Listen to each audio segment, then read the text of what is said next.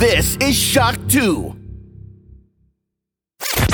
Welcome to the Shock 2 podcast, your program for video games, comic books, movies, and much more. Hallo und willkommen bei einer neuen Folge des Shock 2 Podcast. Mein Name ist Michael Furtenbach und heute erwartet euch eine Sendung mit einem durchaus überraschenden Themenmix. Ich sag ganz ehrlich, als ich die Sendung angekündigt habe im Shock 2 Wochenstart, habe ich mir gedacht, uh, das wird gefährlich. Was ist, wenn ich da jetzt eine fertige Sendung produziere und dann kommt Sony mit der doch immer wieder erwarteten State of Play um die Ecke und wirft uns alles um und wir müssen vielleicht sogar noch eine Sondersendung hineinschieben in die Woche. Und wir haben ein bisschen, ja, mit, mit Zittern auf, auf den nächsten Donnerstag äh, geschaut, wo, wo es schon hieß, ja, da könnte diese State of Play kommen. Die ist auch jetzt angekündigt. Sony macht eine State of Play, aber nein, es wird definitiv nicht die große Antwort E3 State of Play werden, sondern es ist eine recht kompakte State of Play, so wie es aussieht. Es dreht sich alles um Deathloop um den neuen Bethesda Exklusivtitel für die PlayStation 5. Super spannend. Neun Minuten Gameplay sollte es geben und man soll auch wieder deutlich mehr erfahren, was das jetzt wirklich für ein Spiel ist, welche Gameplay-Mechaniken da dahinter stecken. Außerdem soll es um einige Indie-Games und Third-Party-Titel gehen, die man schon kennt, aber halt keine großen Überraschungen, keine großen Enthüllungen und damit äh, ja, wird es Live-Coverage geben von Shock 2 in der Nacht von Donnerstag auf Freitag, aber wir brauchen da jetzt keine Sondersendung schieben und haben uns eigentlich gedacht, du, der Podcast, wir haben ein paar gute Themen für euch vorbereitet, das wird eine schöne Sendung, die wir Mitte der Woche veröffentlichen werden. Und dann kam der Dienstagnachmittag und Nintendo tat das, was Nintendo immer tut. Sie pfeifen auf alle Erwartungen und zeigen kurzerhand einige Wochen nach der E3 eh, wie bei der Switch Lite, ein neues Nintendo Switch Modell. Die Nintendo Switch OLED wurde angekündigt und ich rede jetzt gleich mit dem Ben über die neue Hardware. Was sie kann, ob sie unsere Erwartungen erfüllt, ob sie die Switch ist, ob das Switch-Modell das Switch-Modell ist, auf das wir jetzt alle gewartet haben und vieles mehr. Der Ben ist aber eigentlich aus einem anderen Grund in der Leitung, denn ich rede mit ihm auch über ein Switch-Spiel, das diese Woche erscheinen wird, nämlich Monster Hunter Stories 2. Der Ben, großer Monster Hunter Fan, schreibt ja für uns eigentlich so ziemlich alle Monster Hunter Reviews und war sogar im Kino für Monster Hunter den Film. Und der testet für uns gerade Monster Hunter Stories und das war natürlich die ideale Gelegenheit, jetzt mit ihm auch hier im Podcast über dieses Thema zu reden. Und danach gehe ich mit euch dem Vivo X60 Pro auf die Spur, jenem Smartphone, das gerade massiv beworben wird, wenn ihr die UEFA EM anseht. Da gibt's jede Menge Bandenwerbung, so ziemlich bei jedem Match und auch sonst ist der Name Vivo rund um die EM sehr präsent. Dieses Vivo X60 Pro ist ja auch das offizielle Smartphone der EM. Wir wir haben es für euch getestet. Auf Shock 2 findet ihr schon das Review, alle Key Facts und was sonst noch äh, jetzt im weiteren Betrieb uns aufgefallen ist, hört ihr dann gleich hier dann auch im Podcast. Aber nicht nur das. Ich habe mir gedacht, wir schauen uns wirklich mal Vivo ein bisschen genauer an und ich war zu Gast bei Vivo Österreich, jener Firma, die jetzt vor kurzem erst in Österreich gestartet ist und ich durfte da mit dem Produktmanager Kang Zhang plaudern und ja, wir haben über das X60 Pro natürlich gesprochen, aber generell, was Vivo in Österreich vorhat und auch zum Beispiel, was sich Videospieler und Gamer von Vivo in den nächsten Monaten und Jahren erwarten dürfen. Aber jetzt rufe ich mal den Ben an und wir reden über die Nintendo Switch OLED und über Monster Hunter Stories 2.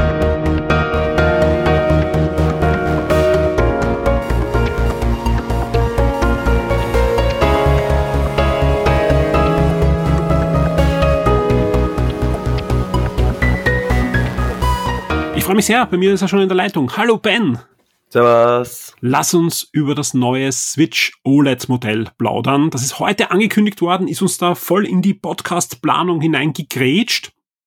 Ich habe es ja eigentlich immer wieder erzählt. Äh, kurz nach der E3 wird das angekündigt werden. Zwei, drei Wochen nach der E3 werden wir das Switch-Modell sehen. Das war bei der Lite so und das war schon öfter so auch beim ähm, New 3DS und, und New 2DS. Das war immer so kurz nach der E3. Alle warten auf das Modell auf der E3. Die Gerüchte überschlagen sich und dann rechnet keiner mehr damit. Dann kommen schon die ersten Gerüchte, aber auch diesmal so. Wir werden das erst im nächsten Jahr sehen, ja, weil alle, alle enttäuscht sind, dann fangen die Gerüchte äh, Küchen schon zum Rückwärtskochen an.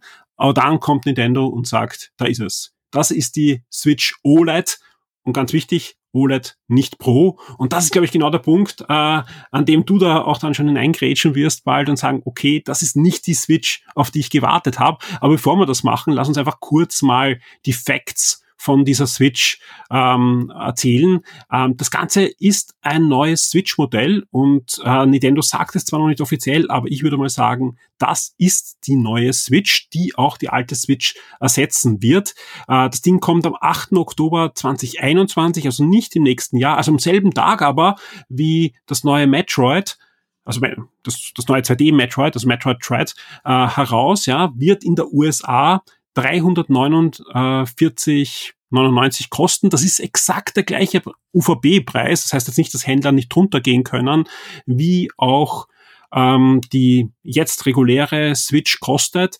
Sprich, wenn man das um, umlegt auf Europa, reden wir eben auch von 350 Euro. Die reguläre Switch kostet jetzt 329. Irgendwo in dem Bereich wird sie kosten. Also wie gesagt, man sollte nicht rechnen, dass sie viel billiger wird, sondern rechnet damit, dass sie am Anfang etwas mehr kostet als jetzt die reguläre Switch wird den gleichen UVB haben, aber natürlich bei der regulären Switch, die wird dann noch abverkauft werden, vielleicht ein bisschen, wobei die Lager nicht so voll sind, wie man denken mag, weil die Switch einfach gerade im letzten Jahr, aber auch heuer immer wieder ausverkauft war. Sprich, Nintendo kommt eigentlich mit der Produktion nicht nach.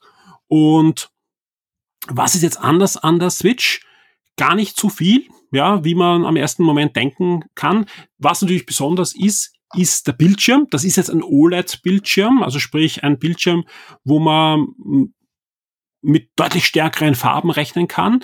Äh, zum Vergleich die allererste Vita, also Sony Vita, die hatte schon ein OLED-Screen und wenn man Spiele vergleicht, die es auf der Vita und auf der Switch gibt, zum Beispiel äh, das 2D Rayman, das sieht das Vita-Spiel farbkräftiger aus und, und eigentlich auch besser als auf der Switch, obwohl die Switch-Version dann natürlich ein paar andere Features und höhere Auflösung und so weiter hat. Aber äh, der OLED-Bildschirm macht schon viel aus, sprich, da, das wird schon ähm, ein, ein, ein deutlich anderes Farbempfinden sein, dass man da am OLED-Screen äh, hat. Ansonsten die Auflösung bleibt gleich, er ist aber ein bisschen größer. Der alte Switch-Screen ist 6,2 Zoll, der neue ist 7 Zoll, aber eben ein OLED. Ähm, das neue Docking, die neue Docking Station hat einen LAN-Board verbaut, sprich, ihr braucht jetzt keinen LAN-Adapter mehr kaufen, wer also nicht über WLAN ins Netz gehen will, sondern direkt über Kabel zu seinem Router der kann das jetzt ohne zusätzliche Hardware machen. Das ist super, weil äh, gerade in Zukunft wird es doch immer mehr Spiele, wurden ja auch immer mehr Spiele angekündigt, die vielleicht über Streaming laufen und da ist jede Millisekunde Latenz natürlich wertvoll und über Kabel geht's einfach schneller als über WLAN, egal wie gut euer WLAN ist.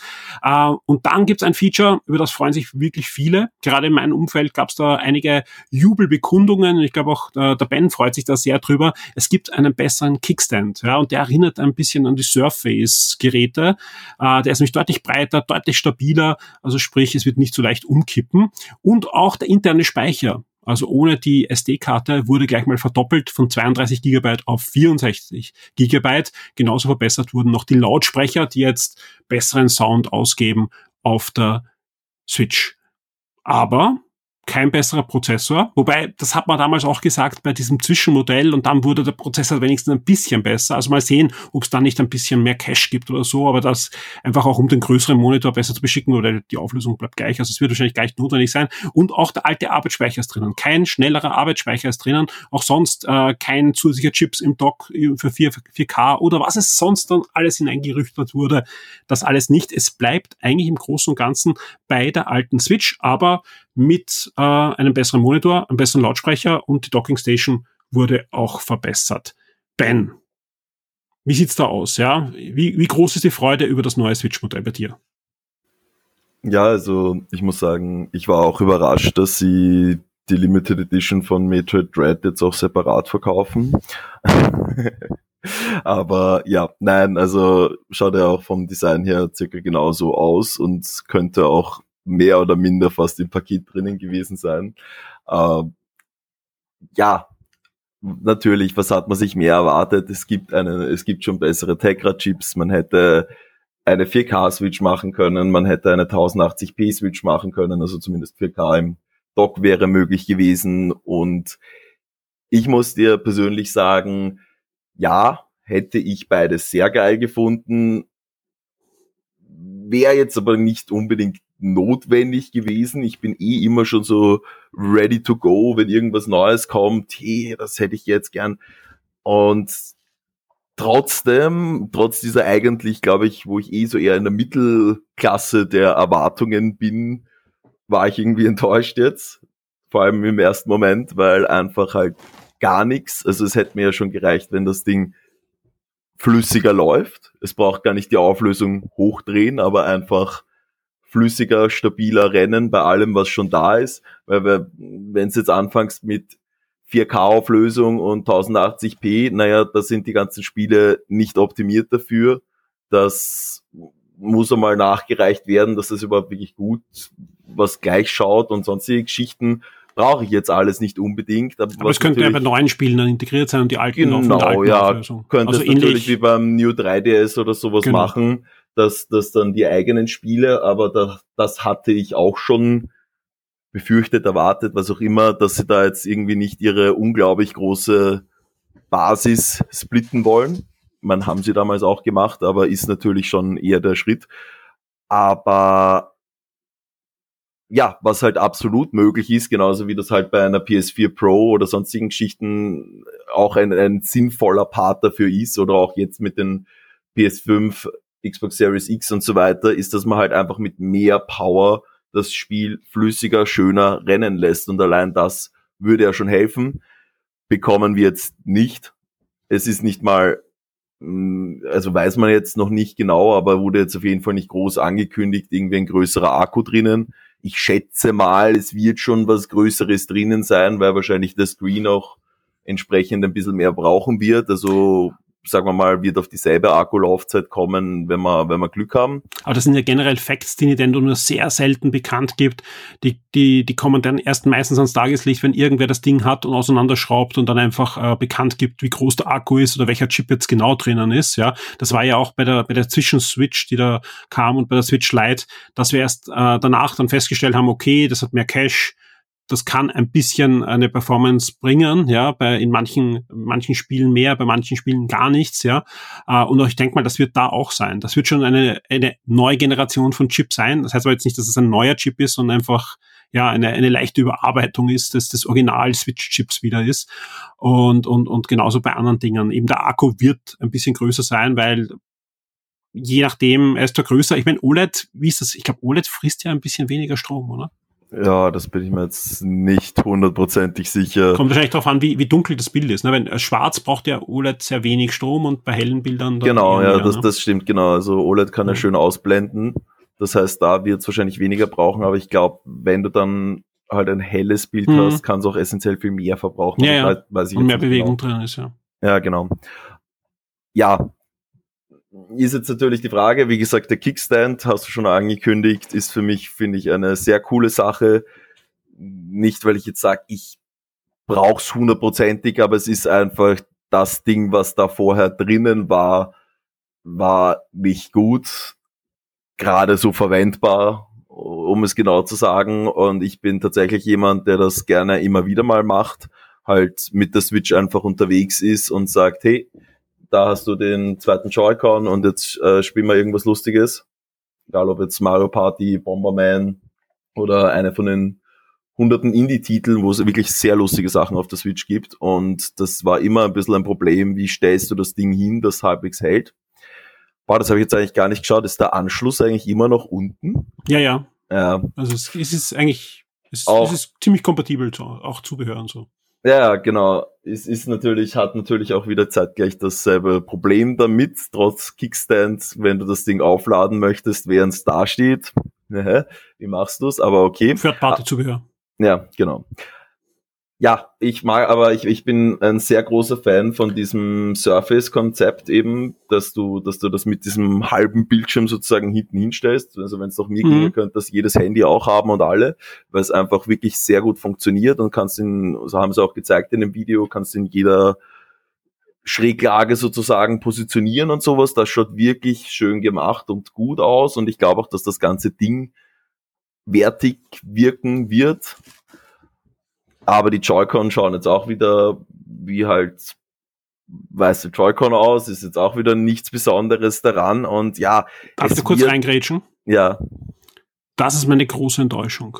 Ja, und ich hoffe, dass sie das einfach im Moment noch nicht kommuniziert haben, weil es wäre typisch Nintendo, das nicht zu kommunizieren. Denn wir wissen alle, die Joy-Cons und auch die aktuellen Joy-Cons, die jetzt verkauft werden, haben ein Problem. Ja, und das ist so, dass, dass, dass, dass ich es nicht weiß, weil viele im Forum das schreiben und viele raunzen, weil normal sage ich immer, ja, gar gibt's immer Ausfallraten und bei so und so vielen, sondern allein bei mir daheim, ja, habe ich jetzt schon das dritte Paar Joy-Cons, wo ich ein Triffproblem habe. Ja, und das geht einfach nicht, weil die Dinger kosten einfach ein Schweinegeld. Und da nicht herzugehen und sagen, okay, wir bringen jetzt einen Nachfolger von der Switch, also nicht Nachfolger, nicht falsch verstehen, das ist nicht der Nachfolger, sondern eine neue Version der Switch, so, so würde ich es richtig formulieren, die einfach die Switch ersetzt und die das Standardmodell sein wird. Und wir wissen, das ist ein Problem. Und da nicht klipp und klar zu sagen, wir haben das verbessert, denn wir haben, wir haben, wir, es ist auch so, die sind ja verklagt worden sogar. Aber ich glaube deswegen, das tut Nintendo auch weh, ja. Das, äh, und Nintendo ist halt nicht eine Firma, ja, die jetzt sich hinstellt, ja, und sagt, oh, wir wissen, das war nicht gut, ja, sondern sie sagen, das wird eher still und heimlich ausgebessert, hoffe ich. Ja, weil wenn die wirklich da nichts gemacht haben, dann finde ich das super schade. Weil natürlich, das ist nicht die Next-Gen-Switch, das ist nicht die Switch Pro, aber das ist das ideale Modell für alle denen ihr ihre erste Switch, wenn sie es am Anfang gekauft haben, langsam durch ist einfach, ja, wo alles ausgeleiert ist, wo der Akku durch ist, ja, oder oder für alle, die einfach eine zweite im Haushalt brauchen oder wie auch immer, die einfach jetzt eine neue Switch dann kaufen müssen, die freuen sich doch, dass sie ums gleiche Geld im Großen und Ganzen ein verbessertes Modell bekommen, weil verbessert ist es. Ja, es hat ein bisschen besseren Bildschirm, es hat ein bisschen besseren Sound, es hat ein bisschen besseres Docking Station, es hat einen doppelten Speicher. Das kann man schon sagen, das ist verbessert, das ist ein Fortschritt. Ja, wenn es schon keine Pro ist, dann kriege ich wenigstens fürs gleiche Geld eine eine bisschen verbesserte Version.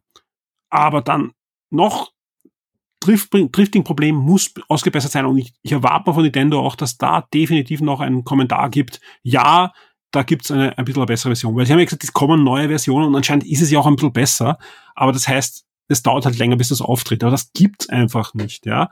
Das müssen sie einfach hinkriegen, dass diese Joy-Cons, die ja wirklich sonst grundgenial sind, mit vielen Funktionen, Sensoren drin. Wir wissen alle, mit Labo und so weiter, das hätte keiner gedacht, was diese äh, Joy-Cons können. Aber dass die nicht in der Lage sind, das auszubessern, das finde ich einfach schade. Und, und da, das ist ein Punkt, da muss Nintendo ganz klar noch kommunizieren, ja, das haben wir erkannt. Ich kann da, da ur viel dazu sagen zu diesem Thema. Ich habe ja auch selber meine Sticks schon ausgetauscht, also wirklich Joy-Con zerlegt, neuen Stick rein. Da gibt's eine Stelle, die wirklich bisschen sehr zart ist, der Rest geht eigentlich ganz gut, wo du halt so ein ganz dünnes Bandkabel in den Kontakt reinschieben musst. Aber der Punkt ist, ich glaube, so wie diese Controller strukturiert sind, lässt sich's fast nicht vermeiden. Es ist nur natürlich bis, bis zu einem gewissen Grad kannst du mit besseren Teilen, mit wertigeren Teilen es hinauszögern.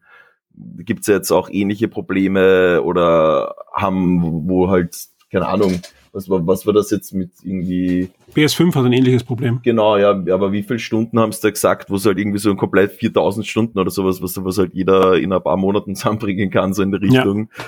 Irrsinn.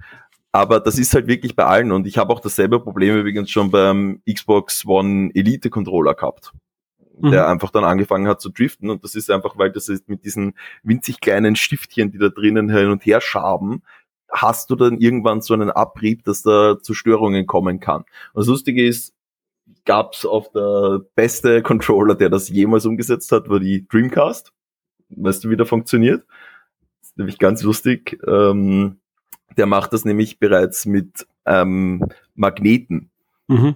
Du hast wie, wie ein Steuerkreuz von Magneten rundherum und in der Mitte hast du sozusagen ganz unten auf einer, in einer Kugel drinnen ein Magnet und der misst einfach nur, wie ist das Magnetfeld, hm. sozusagen eher auf der Seite, auf der Seite, auf der Seite. Hat auch funktioniert.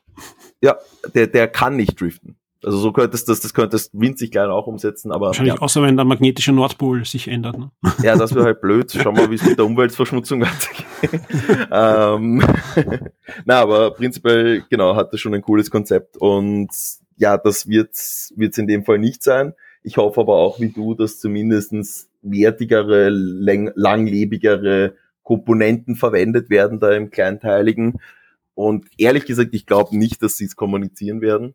ich glaube, wenn es passiert, also wenn sie es gemacht haben, dann wird es einfach nur sein, es kommt jetzt halt kein weiteres Problem so in der Richtung. Ja. Also das ist. Ich glaube auch, sie haben, sie haben einfach Angst, dass wenn sie jetzt sagen, ja, da ist ein Problem, dass sie in noch mehr Ländern verklagt werden können. Ja. Genau. Und halt zugeben müssen, wir haben da ein Problem. Wenn sie tauschen eh aus. Ist ja nicht so, dass sie nicht austauschen, aber es ist einfach super ärgerlich. Ja. Und wie gesagt, äh, ich bin jetzt gar nicht so der große Vielspieler. Ja, weil ich einfach, ich habe eh viel zu wenig Zeit, jetzt jedes Switch-Spiel da ausgiebig zu spielen, ja. Und, und es passiert einfach. Ja, du spielst ein paar Stunden und, und plötzlich äh, fängt er zum Driften an. Und, und das, das ist halt, da habe ich den Luxus, ich kann natürlich austauschen, aber, aber ziemlich leicht austauschen, aber, aber sonst Hotline anrufen, das ist, das ist lästig. Ja. Ja, Also bei mir halt, war's so irgendwann ist die Garantie ich- auch vorbei und das, das ist Genau. alles, alles eine blöde Geschichte. Ja. Ja, finde ich ungut, weil das ist, wir, wir reden immer über das Konservieren von Spielen und so weiter, aber wenn ich Mhm. dann keine Chance mehr habe, irgendwann einen Controller zu kriegen, dann ist er vorbei. Ja, Ja, voll. Und wenn du denkst, ein N64-Controller nimmst du halt noch in die Hand, funktioniert ja problemlos. also nein, ähm, das, das finde ich das Einzige, wo ich sage, okay, da bin ich auch kritisch. Sonst sage ich einfach, das ist ein schönes Modell. Ich hätte natürlich gerne ein Pro gesehen, aber das heißt nicht, dass wir nicht ein Pro sehen werden. Ja, ich meine, das weiß, das habe ich beim letzten Switch, Switch-Modell auch schon gesagt, aber es, es passt eigentlich schon gut, weil es hat eigentlich Gerüchte gegeben, die auf sowas hingedeutet haben und es hat Gerüchte gegeben auf massive Änderungen. Mhm. Vielleicht passen beide Gerüchte. Ja, und wir, wir sehen jetzt dieses Modell, weil während der E3 hat man auch einige Spiele gesehen, wo dann auch durchaus namhafte und gut informierte Journalisten gemeint haben, das läuft nicht auf einer regulären Switch-Hardware. Das läuft auf neuer Switch-Hardware. Das kann natürlich immer sein, dass es ein Entwicklersystem ist, wo man einfach den, die Framerate hochdreht, mehr Prozessorbauer dazu gibt oder wie auch immer. Das kann aber natürlich sein, trotzdem, dass man hier Spiele zeigt, gerade wenn sie im nächsten Jahr erscheinen, die vielleicht im nächsten Jahr dann erscheinen werden, schon auch für eine, eine Pro-Switch. Mal sehen. Das wäre Also aber dann wirklich eine Verarschung. Warum wäre das eine Verarschung? Das ist ja nur ein Ersatz fürs reguläre System. Ja, Das soll, eh. ich, ich auch, und, und du hast schon recht, eine Verarschung ist, wenn, wenn, wenn jetzt Nintendo oder auch wir hergehen, wenn wir jetzt uns im Podcast hinstellen und sagen, Leute, die neue Switch ist da, habt ihr schon abgegradet? Wer hat schon vorbestellt? Nein, Leute, bitte, ja. Also klar, wer, wer viel unterwegs spielt und, und der sowieso immer gerne ein OLED-Display hätte, ja, oder ein bisschen ein größeres Display, der sollte sich das anschauen und wenn's eben, wenn sein Modell durch ist, dann kann man durchaus das updaten oder, oder halt äh, austauschen mal.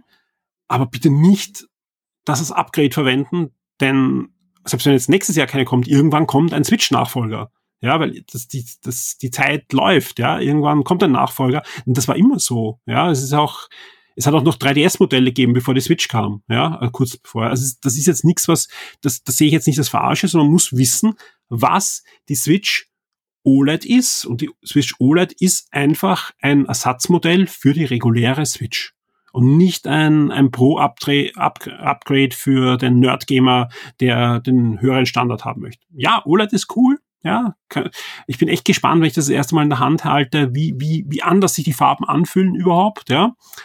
Aber das, das muss man wissen, dass im nächsten Jahr könnte ein Pro kommen. Ja, also die arbeiten sicher an einem Ding. Und wenn ich mir das neue Zelda anschaue, weiß ich nicht, ob ich das auf der regulären Switch spielen will. Hm.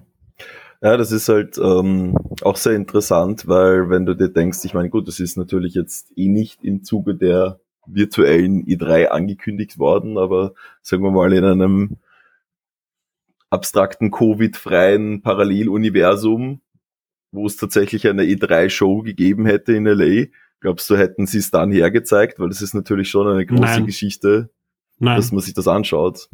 Ja. Nein, ich, ich habe ja vor der E3 schon gesagt, ähm, das, das wird nicht zur E3 kommen, das würde mich sehr stark wundern, weil die Switch Lite war genau das gleiche. Ja, und auch die Switch Lite und auch dieses andere Ersatzmodell, was ja gleichzeitig dann irgendwie angekündigt wurde, ja, ähm, das war ja auch drei Wochen nach der, nach der äh, E3. An dieser Stelle übrigens vielen, vielen Dank an den Florian Scherz. Denn äh, wie das Modell jetzt angekündigt wurde, war ich gerade in einem Termin, hatte mein Handy auf lautlos und ich habe wirklich nichts mitbekommen und komme aus dem Termin raus und wirklich mehrere Leute auf WhatsApp, mehrere Leute im Slack, E-Mails, ja, äh, und ich gehe auf die Shock 2 Webseite und wir haben die News gehabt, ja. Und vielen Dank an Florian. Und das Spannende ist, ja, bei der, bei der Switch Lite war es ähnlich. da hat mich der Florian informiert auch, ja, aber ich bin gerade auf einem Sessellift gesessen und hatte noch, ich glaube, eine halbe Stunde Fahrt ins Tal, also konnte keine News online stellen, weil ich hatte auch so gut wie keine Internetverbindung. Ich habe nur ganz wenig, also es reichte halt, um eine WhatsApp-Nachricht anscheinend zu bekommen. Uh, und der Florian hat damals auch uh, die, die Switch Lite angekündigt auf der Shock 2 Webseite. Uh, und auch diesmal eben wieder die OLED. Vielen, vielen Dank an dieser Stelle nochmal, sonst hätte ich das komplett verschlafen. So waren wir sehr schnell auf der Webseite dran und konnten euch dann noch nachinformieren auch dann. Ja, also das, das ein ja. spannender Tag war das heute. also ich glaube, eine Stunde später hätte ich es dann auch schon gemacht. ja, ja, nein, es, war eh, also, ja, aber so, so war man halt wirklich schnell ja. und so hat es wirklich gut funktioniert. Ja, aber das halt auch keiner damit gerechnet. Plötzlich droppt ist natürlich, er hat natürlich einen schönen Überraschungsfaktor. Also das haben sicher viele Leute sich jetzt gedacht, oh, was ist das? Also war bei mir auch so, mach, mach halt mal so nebenbei ein YouTube auf, plötzlich Switch äh, OLED, wow, ja. wow, was ist jetzt so los? Okay. Ähm, Vor allem was ist so, dass, dass ich, ich, ich habe das im ich habe gesagt, wenn, dann sehen wir es nach der E3 wahrscheinlich. Ja, also das, das, das war schon, weil das einfach Nintendo sehr gerne macht. Nach der E3, so zwei, drei Wochen, wenn keiner mehr dran denkt, beim neue Hardware.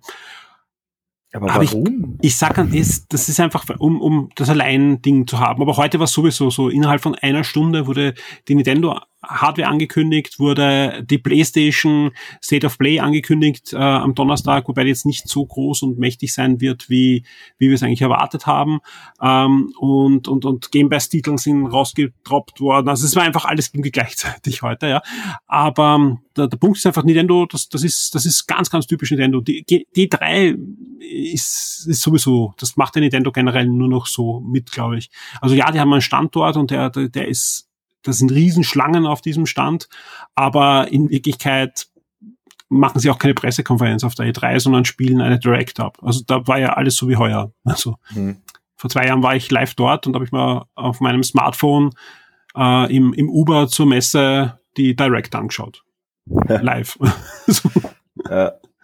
Also das, ich glaube, das, das, das, ist halt die was sie gemacht haben, war da, da war ich wirklich eifersüchtig überall zu allem, die dort waren, war halt bei Breath of the Wild, weil da haben sie echt schön aufgebaut.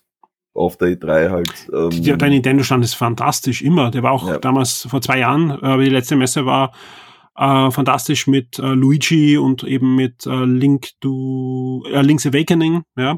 Haben es wirklich schön aufgebaut gehabt. Also da, das ist immer super. Also das ist toll, aber es ist nicht, nicht der Spannungsmoment äh, wie eine Pressekonferenz halt. Ja, ja, dann lass uns, lass uns die Switch ab, abschließen. Ihr seht, wir freuen uns schon über dieses Modell, ja, dass es Verbesserungen bringt, aber es ist eben nicht das, was, glaube ich, das große Gamer- und Nerd-Herz von uns beiden so wirklich erfreuen wird, wo wir einfach beide sagen, oh, wo kann man es bestellen? Ja, bitte, bitte nehmt unser Geld. Ja, wir wollen unbedingt äh, die Spiele in besserer Qualität und so sehen. Das ist es nicht. Aber ja, es ist einfach genau das Modell. Wenn da deine Switch runterfällt und du musst ein neues kaufen, dann bist du doch froh, dass du nicht den alt, das alte Modell kaufen musst, sondern ein leicht verbessertes. Das ist das, was ich immer sage. Ich, ich, ich freue mich auch über so Zwischenschritte, aber wir sehen auch einen Switch-Nachfolger. Ich weiß jetzt gar nicht mehr, ob es ein Pro sein wird oder ein Switch-Nachfolger, aber das wird kommen. Ja, weil einfach, so wie du gesagt hast, ja, schon wie die erste Switch herauskam, gab es eigentlich schon einen besseren Tegra-Prozessor. Ja, die letzte Generation war damals schon veröffentlicht und wir arbeiten noch immer mit der alten Tegra-Prozessoren-Familie. Hat natürlich auch den Vorteil, ja, da bist du eh auch Experte.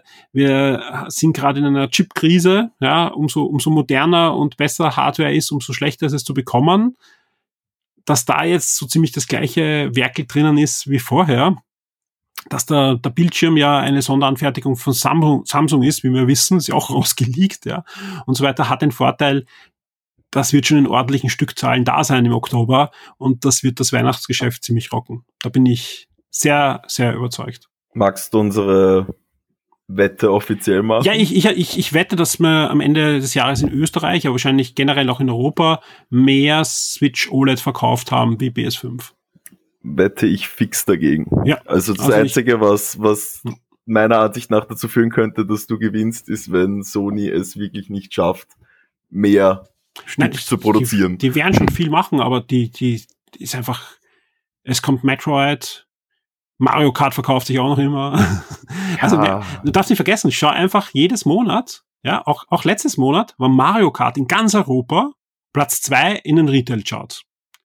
Wer kauft sich jetzt Mario Kart? Das sind die meisten Leute, die haben vorher noch keine Switch besessen. Die Switch ist ständig ausverkauft. Ab Oktober ist das das Standard-Switch-Modell. Hm. Ich kann es ja. mir nicht vorstellen. Ja. ja. Also mal schauen, auch was Sony an, an Spielen noch ankündigen wird bis zum Jahresende und so, aber ich ich ja. glaube, da kommen jetzt einfach, also wenn sie die Stückzahlen auf die ja. Reihe bekommen, kommen da jetzt zwei Weihnachtsgeschäfte zusammen sozusagen. Vor zwei, vor zwei Tagen wieder äh, eine Freundin meiner Tochter da gehabt und, und ich sage ich zeige ihnen Ratchet und Clank. Ja, das dauerte zehn Minuten und dann wurde gefragt, können wir uns jetzt bitte die Monster Hunter Stories 2 Demo ansehen? auf der Switch. Brav. Ja, weil die Switch ist einfach die Konsole der Generation. Die interessiert die PS5 jetzt nicht so, ja, sondern die wollen Switch spielen. Und da sind wir auch gleich bei unserem zweiten Thema, nämlich Monster Hunter Story 2. Meine Tochter und ich spielen das auch, aber natürlich nur die Demo-Version. Ja.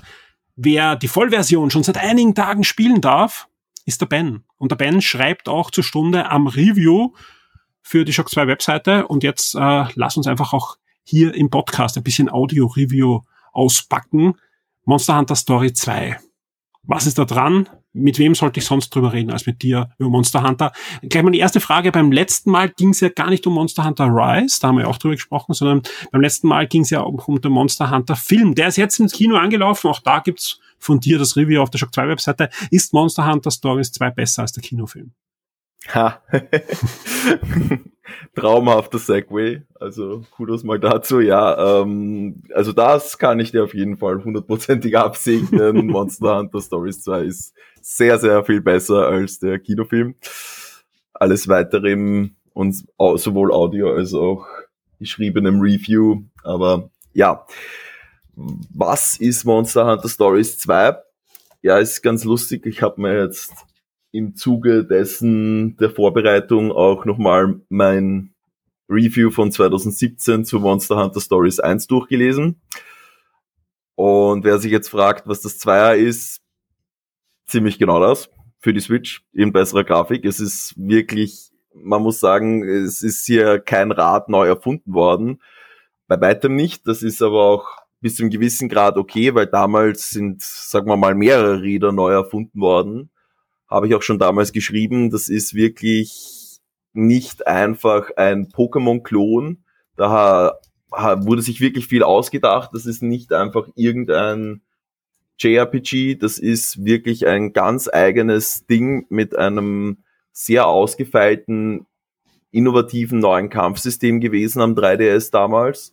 Und man muss natürlich sagen, die können einfach zurückgreifen auf ein immenses Repertoire von wunderschön durchdesignten Monstern, die Leute seit Jahrzehnten kennen und lieben.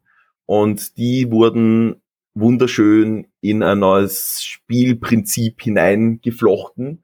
Und genau diese Punkte, die ich auch damals gelobt habe, kann ich auch jetzt wieder loben. Natürlich ist, sind welche dazugekommen, viele dazugekommen, sogar gerade jetzt aus natürlich World und Rise sind natürlich äh, ist ein, ein paar ikonische wie ein Nergigante oder sowas jetzt auch endlich dabei und das ist super cool, weil du kannst dich mit denen anfreunden, du kannst auf denen eben dann reiten und da ist es natürlich alles schon sehr Pokémon ähnlich, sage ich jetzt einmal bis zu einem gewissen Grad, aber es hat ein komplett anderes Konzept insofern, dass man nicht dahinter dem, seinem Monster steht und das nur gegen andere Monster schickt, sondern man steht daneben, kämpft mit mit seinem selbstdesignten Charakter. Auch hier wieder ein recht schöner Character Editor, wo man jetzt, sie sind sehr angenehmerweise ein bisschen von diesem Chibi-Stil, den sie beim ersten Teil hatten, weggekommen. Es ist noch immer sehr Anime, aber halt nicht ganz so ähm, klein mit riesigen Schädel, sondern eher ein bisschen proportionaler. Ist auch schon vorher angekündigt worden, richtet sich eher an ein sagen wir mal, jugendlicheres Publikum bis zum gewissen Grad, aber es schaut schon alles sehr Anime, JRPG aus. Und das ist auch schön, weil das ist natürlich dann, kann man doch den Unterschied erkennen.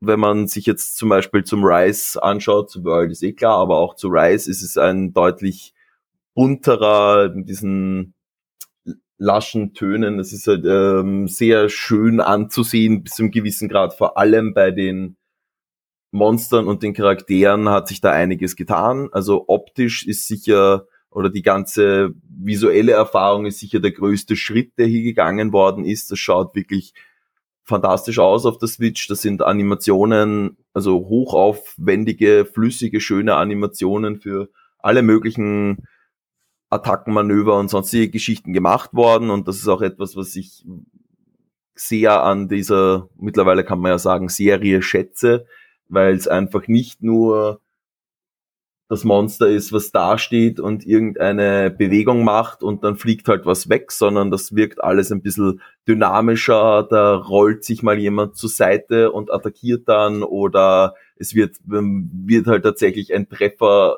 ein Körpertreffer auch animiert, wenn ein Schwanz über die Rübe gezogen wird oder etwas ähnliches und dementsprechend, ja, also da, da hat Monster Hunter Stories sowohl eins als auch zwei Pokémon auf jeden Fall was voraus. Ja, wie funktioniert das Kampfsystem im Allgemeinen?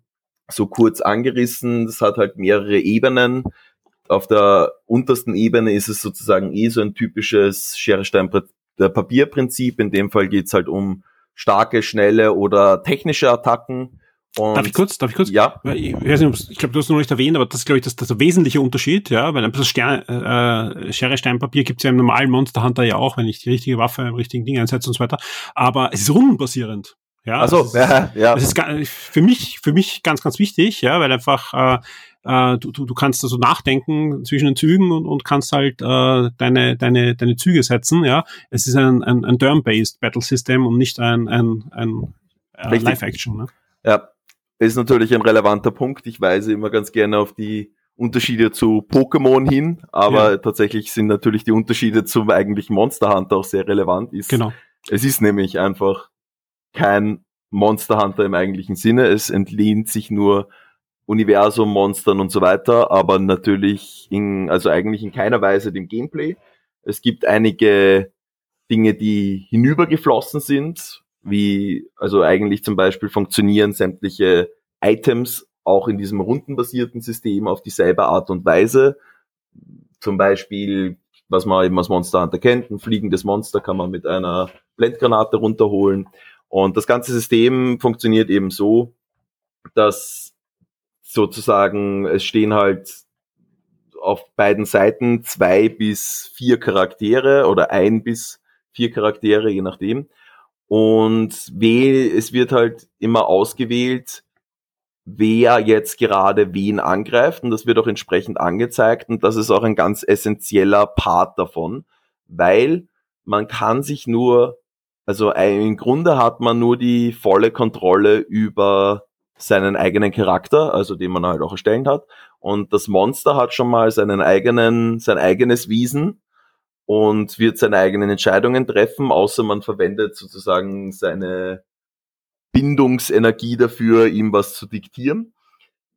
Und dann jetzt, was jetzt in diesem Teil sehr viel stärker noch herauskommt, wo, was in verschiedenen Teilen auch äh, sich auswirkt, ist, dass man nicht nur eben zu zweit dasteht, sondern meistens auch noch einen Kumpanen dabei hat.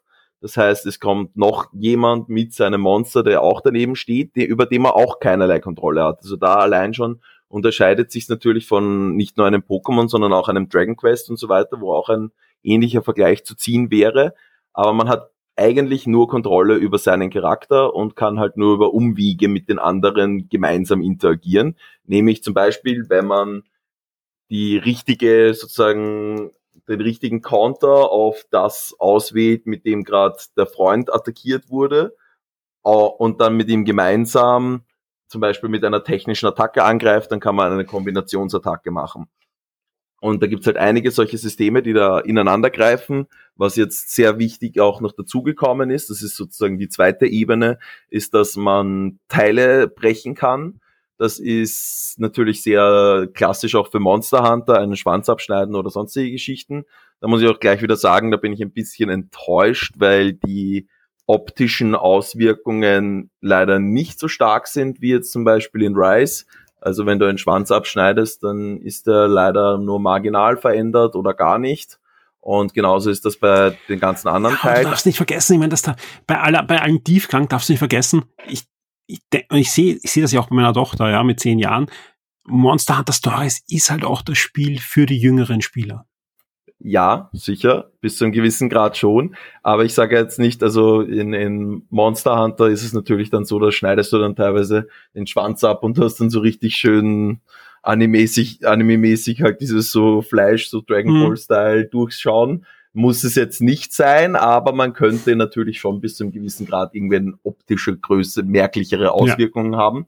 Ähm, aber was halt sehr wichtig bei dem Ganzen ist, es gibt jetzt, also im normalen Monster Hunter gibt es ja zwölf verschiedene Waffentypen. Im letzten Teil gab es aber nur vier davon.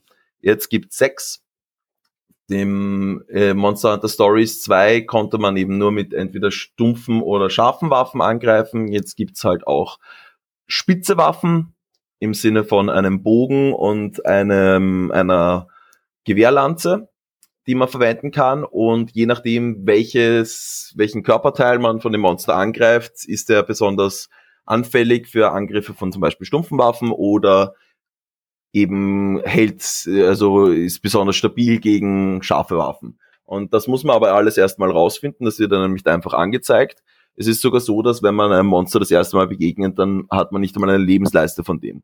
Also auch dieser Aspekt sehr gut in das andere Gameplay umgesetzt, dass man eben erstmal das Monster kennenlernen muss, herausfinden muss, okay, greift das gerne mit starken Attacken an oder schnellen Attacken. Das kann man sich teilweise so ein bisschen von der von der Physiologie sozusagen des Monsters her herleiten, aber man denkt sich dann, okay, passt, ja, der, der schaut klein und schnell aus, der wird wahrscheinlich mit einer schnellen Angriff kommen, dann kann ich mit einem technischen Angriff kontern und wenn man das dann auch noch damit abstimmt, man kann bis zu fünf Monster nämlich selber haben, die sucht man sich vorher aus Eiern. Ähm, und je nachdem kann man dann dynamisch wechseln und das hat alles einen netten Tiefgang, ist aber auch gleichzeitig jetzt nicht unendlich schwer, je nachdem, also ich kann, ich kann mir schon vorstellen, dass sozusagen für vor allem jüngere Spieler durchaus eine Challenge hat, aber es ist auch für einen erwachsenen Spieler sind das einfach nette, also diese Kämpfe fühlen sich ein bisschen an, finde ich, wie Rätsel, die man löst. Und wenn man dann ein Monster schon kennt und das ist auch wie in sozusagen der, Hau der Hauptserie, wenn man es schon kennt, dann geht's dann relativ schnell. Dann kann man es einfach ein bisschen nebenbei besiegen und was passiert dann, wenn man es besiegt hat? Man kriegt die Teile raus und kann sich daraus Rüstungen und Waffen für seinen Spieler basteln. Also auch hier sehr ähnlich. Allerdings alles ein bisschen zusammenkondensiert, weil in einem normalen Monster Hunter kann man sich halt Helm, Handschuhe, Rüstung, Hosen, alles äh, durchmachen. In diesem Fall ist es einfach ein komplettes Rüstungsset pro Monster und dann halt von nicht ganz jeder Waffengattung jeweils immer eine Version aber die sind sehr schön designt. Die haben auch teilweise aus verschiedenen Generationen von Monster Hunter Spielen, glaube ich, irgendwie die beliebtesten Designs übernommen. Das gefällt mir auch sehr gut. Ja, ähm, prinzipiell, also dieses Kampfsystem macht, finde ich, dauerhaft Spaß. Es ist so, dass sie von Grund auf eine Möglichkeit eingebaut haben, es ein bisschen zu beschleunigen, damit man sich jetzt nicht immer jede Animation voll anschauen muss. Es gibt dann nämlich auch die Möglichkeit, auf dem Monster zu reiten und dann kann man halt besondere Kombinationsattacken machen und wenn dann der Partner auch noch auf dem Monster reitet, dann kann man sogar mit dem noch kombiniert eine Attacke machen und das sind dann teilweise relativ langwierige Animationen, die können dann, werden dann einfach übersprungen und alle anderen werden beschleunigt, dadurch kann man halt auch schnell ein bisschen wenn man einfach nur ein paar Monster schnell besiegen will und jetzt nicht unbedingt irgendwas Neues sieht, dann kann man das einmal ein bisschen flotter durchmachen. Aber ich finde auch so ist das Pacing, also ist von der Zeitaufteilung her eigentlich sehr schön, weil man eh immer nur sozusagen für seinen Charakter die Aktion auswählt, die anderen automatisch gewählt werden und dann läuft das halt nach und nach ab. Und dadurch, dass die Animationen auch sehr schön gestaltet sind, ist das auf jeden Fall eines der stärksten Punkte an dem Spiel. Ganz kurz, ja. Ja. Ähm, ein großer Unterschied ist natürlich auch äh, zum großen Monster Hunter Franchise. Man kämpft nicht nur gegen Monster, sondern man hat auch die Eier, die brütet man aus und man kämpft ja dann mit den Monstern gemeinsam auch wieder gegen andere Monster. Also das ist ja auch ähm, auch der Ding, wo man halt dann auch den Vergleich zu Pokémon in weiterer Folge ziehen kann, ja. Meine Frage ist aber natürlich auch, und, und soweit ich das jetzt mitkriegt habe, ist das auch, glaube ich, ein, ein wesentlicher Aspekt, was den Reiz dieses Spin-offs der Monster Hunter Serie macht, ist ja der Punkt, der ja auch im Titel steckt, Stories, ja. Ich bekomme hier deutlich mehr Handlung serviert und, und als im, im Hauptspiel. Klar gibt's im, im Hauptspiel auch die Handlung, aber sind wir ehrlich, es geht eigentlich darum, auf die Jagd zu gehen, mich vorzubereiten, das Monster zu erlegen oder zu sterben. Wenn wenn ich es erlegt habe, auseinanderzunehmen, wieder äh, neue Rüstungsteile und so weiter draus zu machen, zu essen und das nächste Monster in, in Angriff zu nehmen, ja da passiert hier doch mehr. Also abgesehen jetzt von dem Ausbrüten und von dem Kämpfen und von dem, was, was wir jetzt schon alles beschrieben haben, geht's doch da hier doch deutlich auch in der Story mehr zur Sache. Ja, also bis zu einem gewissen Grad, wobei man sagen muss, dass in Monster Hunter World die Story auch schon deutlich größer geschrieben wurde. Also da waren noch teilweise zehnminütige Cutscenes oder sowas waren da durchaus mal drinnen. Aber es stimmt natürlich, es ist auch hier eher eben auf der JRPG-Schiene. Also es sind äh, andauernd neue Charaktere, die man irgendwo kennenlernt. Das sind auch teilweise sehr nett und sympathisch geschrieben, halt alles eher auf einer kindlicheren Schiene, aber das passt ja auch. Und es gibt halt, es geht halt eben bis zu einem gewissen Grad ist so das überleitende Thema immer es sind nicht alle Monster böse, man kann sie eben auch befreunden und da ist halt eben so ein bisschen so ein Zwist zwischen den Jägern, die man eigentlich aus dem Hauptspiel kennt, und den Reitern, die, der man, denen man auch selber angehört, die eben sagen, die Reiter sagen, ja, nein, wir wollen mit den Freunden, äh, mit den Monstern eigentlich befreundet sein und das sind unsere Monsties und die anderen sagen, nein, nein, die sind alle gefährlich, die müssen wir alle umbringen ironischerweise muss man natürlich sagen, ähm, mit diesen Eiern, die man da so sammelt, kommt, befreundet man sich, aber alle, die so wild in der Gegend rumlaufen, werden halt genauso abgeschlachtet und ich würde sogar fast sagen, in einer höheren Frequenz als im eigentlichen Monster Hunter. Aber ja, prinzipiell ist das das Thema. Ja, wir befreunden uns mit den Monstern und es gibt halt in dem Fall wieder dieses, das, den, das ikonische Titelmonster, was man eh von jedem Teil kennt, den Ratalos, dieser kleine rote Drache, der auch im, äh, also große rote Drache eigentlich, ähm, der auch im Film natürlich vorkommt und so weiter. Und ist das der Pikachu von Monster Hunter? Ja, definitiv. Das, das ist das Pikachu von Monster Hunter. Ähm, sie haben zwar auch diese Katzen, die natürlich auch irgendwie ihre, ihren ikonischen Stand haben, aber wenn man jetzt sagt, Monster Hunter Stories als Pokémon vergleicht, die Katzen kann man nämlich nicht fangen, dann ist das auf jeden Fall das Pikachu. Kommt in jedem Teil vor, absolutes Titelvieh, also ja. Und genau, und da geht's eben um so einen, der halt ein, aber mit einer Legende behaftet ist, dass er sozusagen die Welt in den Abgrund stürzen wird und du sagst aber, nee, nee, das, das, das passiert nicht und wir werden, wir werden das jetzt ins Gute kehren, so in der Richtung und da, darum geht halt sozusagen die ganze Story und da sind halt dann rund um die, die Map passieren halt überall Events, wo Monster böse werden und eigentlich sind sie ja eh alle lieb, aber die, die dir halt davon beeinflusst sind, die greifen halt wildlings dann Bewohner an und du ziehst um, ja, die Welt kann man eigentlich nicht sagen, sondern es ist eigentlich eine größere Insel mit halt verschiedenen Bereichen eben von Schneegebiet über Strand bis hin zu Vulkan. Und man reist halt herum und rettet die Leute und hilft ihnen und sei, möchte gleichzeitig halt beweisen, nein, nein, das ist ein guter, lieber Beraterlos, der nicht den Untergang, die, die Welt dem Untergang weiht. Und dementsprechend, ja, ich, ich finde die Story ganz nett, sage ich einmal. Es ist, äh, ich kann mich nicht davor bewahren, immer wieder zu schmunzeln, weil es einfach irrsinnig viele eigentlich sehr schlechte Wortwitze drinnen hat, die aber dann doch irgendwie wieder witzig sind. Also es ist unterhält, zieht einen ein bisschen mit. Muss ich Hans-Peter fragen, ob er an der Übersetzung mitgearbeitet hat. ja, übrigens auch, ähm, zumindestens Englisch ge gevoiced auch komplett. Also ist nicht, ist nicht alle, es sind nicht alle Dialoge komplett gevoiced, aber zumindest in den Zwischensequenzen Würde sehr ich wohl. wahrscheinlich auch als Kritikpunkt an, ansetzen, ja, dass da keine deutsche Sprachausgabe gibt. Ich weiß, es gibt deutsche Untertitel, aber ich habe das gesehen, äh, auch wenn meine Tochter, die doch Englisch gar nicht so schlecht kann und auch, auch recht flott schon lesen kann natürlich, ja. Aber trotzdem, wenn da so, ein, so eine 10-Minuten-Sequenz kommt und, und wirklich du auch keine Möglichkeit hast, zu, zu Pause zu drücken, sondern wirklich halt wie in einem Film die Untertitel lesen musst schnell, äh, das ist schon extrem anstrengend für so ein, ein, ein zehnjähriges Kind.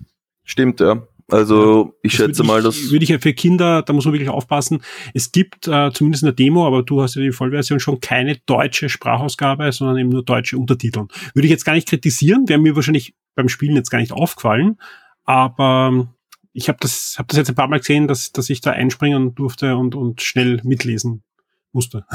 Ja, nein, hast du auch absolut recht. Ich meine, ist natürlich auch bis zu einem gewissen Grad extra kompliziert, diese Art von wortwitzreichen Dialogen zu übersetzen. Also da sehe ich schon noch ein bisschen noch die andere Seite, dass man bis zu einem gewissen Grad froh sein kann, dass das überhaupt seinen Sprung aus, aus dem Japanischen rüber geschafft hat. Aber es stimmt natürlich, die Zielgruppe, auf die das ansetzt, könnte durchaus auch eine deutsche Sprachausgabe vertragen.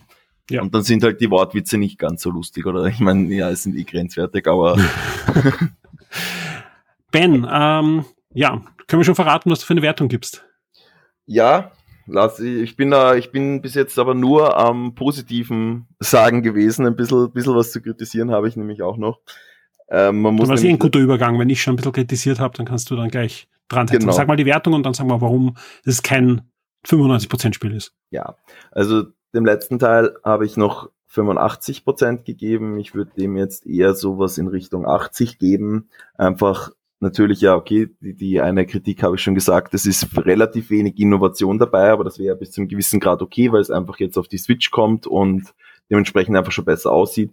Aber es sind einfach ein paar andere Aspekte, die nicht so, also ich finde zum Beispiel, man hat eben diesmal erstmalig die Möglichkeit, Koop zu spielen. Und das ganze Spiel ist auch ganz offensichtlich darauf ausgelegt, dass man immer einen zweiten dabei hat. Nur kann man die wenigsten Missionen, beziehungsweise sind das eigene Missionen, die man online spielen kann. Und die restliche Zeit hat man halt immer einen KI-Kumpanen dabei, der zusätzlich zu dem Monster, der schon eigenmächtig entscheidet, halt auch noch seine Entscheidungen trifft.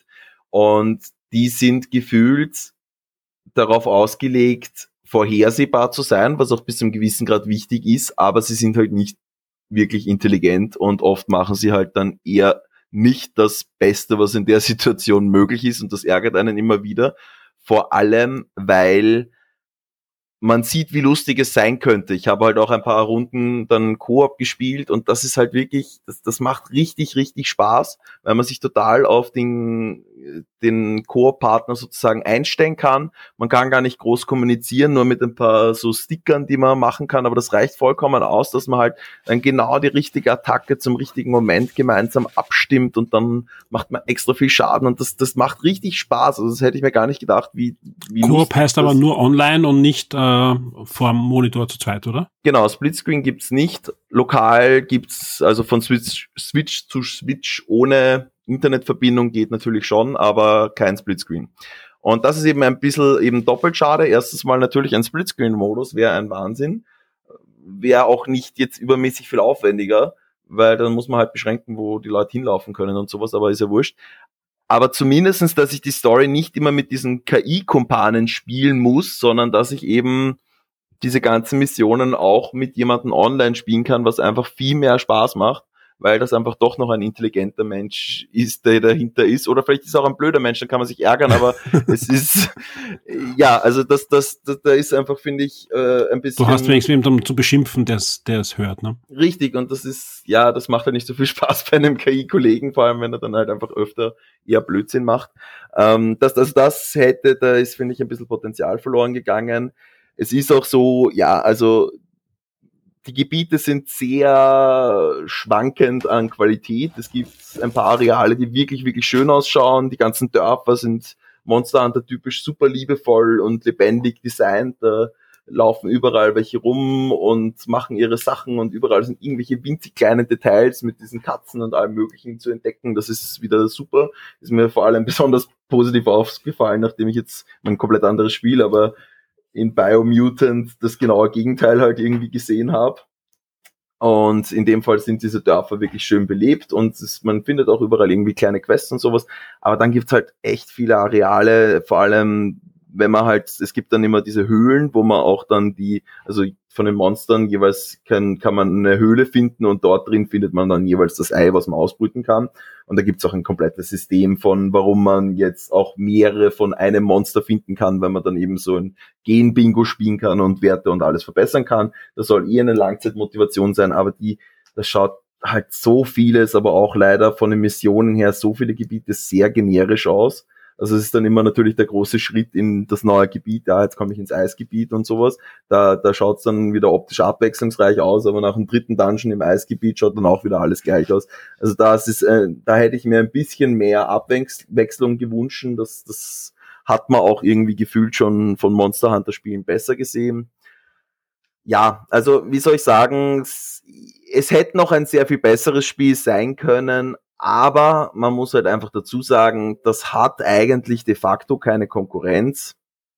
Man kann jetzt natürlich sagen, ja, die ganzen Gebiete in einem Dragon Quest oder sowas schauen doch nochmal deutlich besser aus. Man kann auch sagen, die Story hat deutlich mehr Tiefgang, aber das setzt vielleicht auch an beim anderen Zielpublikum an. Aber so insgesamt, es ist, ja, es hat ein einzigartiges Spielprinzip mit einer super Welt und wirklich liebevoll designten Kreaturen drinnen. Da kann man auf jeden Fall, das kann man sich auf jeden Fall geben. Ich sehe halt noch wirklich viel Potenzial nach oben und das haben sie jetzt halt noch nicht ganz erreicht, aber ja, vielleicht dann in einem dritten Teil. Wenn dieser Podcast aufschlägt, sollte auch dein Review online sein. Da ist nämlich das Embargo dann auch gefallen setze ich den ein bisschen unter Druck, weil ich weiß, so viele hm. Stunden hm. dauert es gar nicht mehr. ähm, auf alle Fälle, Ben, vielen Dank fürs Testen des Spiels. Vielen Dank für doch den jetzt etwas längeren Podcast durch den Reveal der neuen Switch. Und das Spannende ist ja auch, ähm, äh, das Spiel erscheint ja nicht nur für die Switch, sondern auch für den PC erstmalig. Ja. Capcom entdeckt äh, den PC und das, den ersten Teil, ja, den ersten Teil äh, konnte man gar nicht am PC spielen, sondern da konnte man dafür auch für iOS und Android kaufen. Da gibt's ihn übrigens jetzt noch. Ja. Ich habe jetzt gerade nachgeschaut. Ähm, auch auf dem Android-Phone kann man sich das holen. Für 21,99 bekommt man das komplette Monster Hunter vom 3DS aber mit ein bisschen deutlich besserer Optik, also doch äh, höhere Auflösung halt je nach Smartphone, was ihr habt und aber könnt ihr wirklich komplett spielen. Ist auch die 21 Euro wert, weil das ist ein, ein richtiges cooles Spiel. Aber jetzt dann bald für die Switch. Wer sich jetzt nicht sicher ist, ja, weil der, der Ben da doch äh, sehr lange auch und ausführlich ähm, das Kampfsystem erklärt hat, ist das jetzt was für mich, ist das zu komplex, ist das was für meine Kinder und so weiter.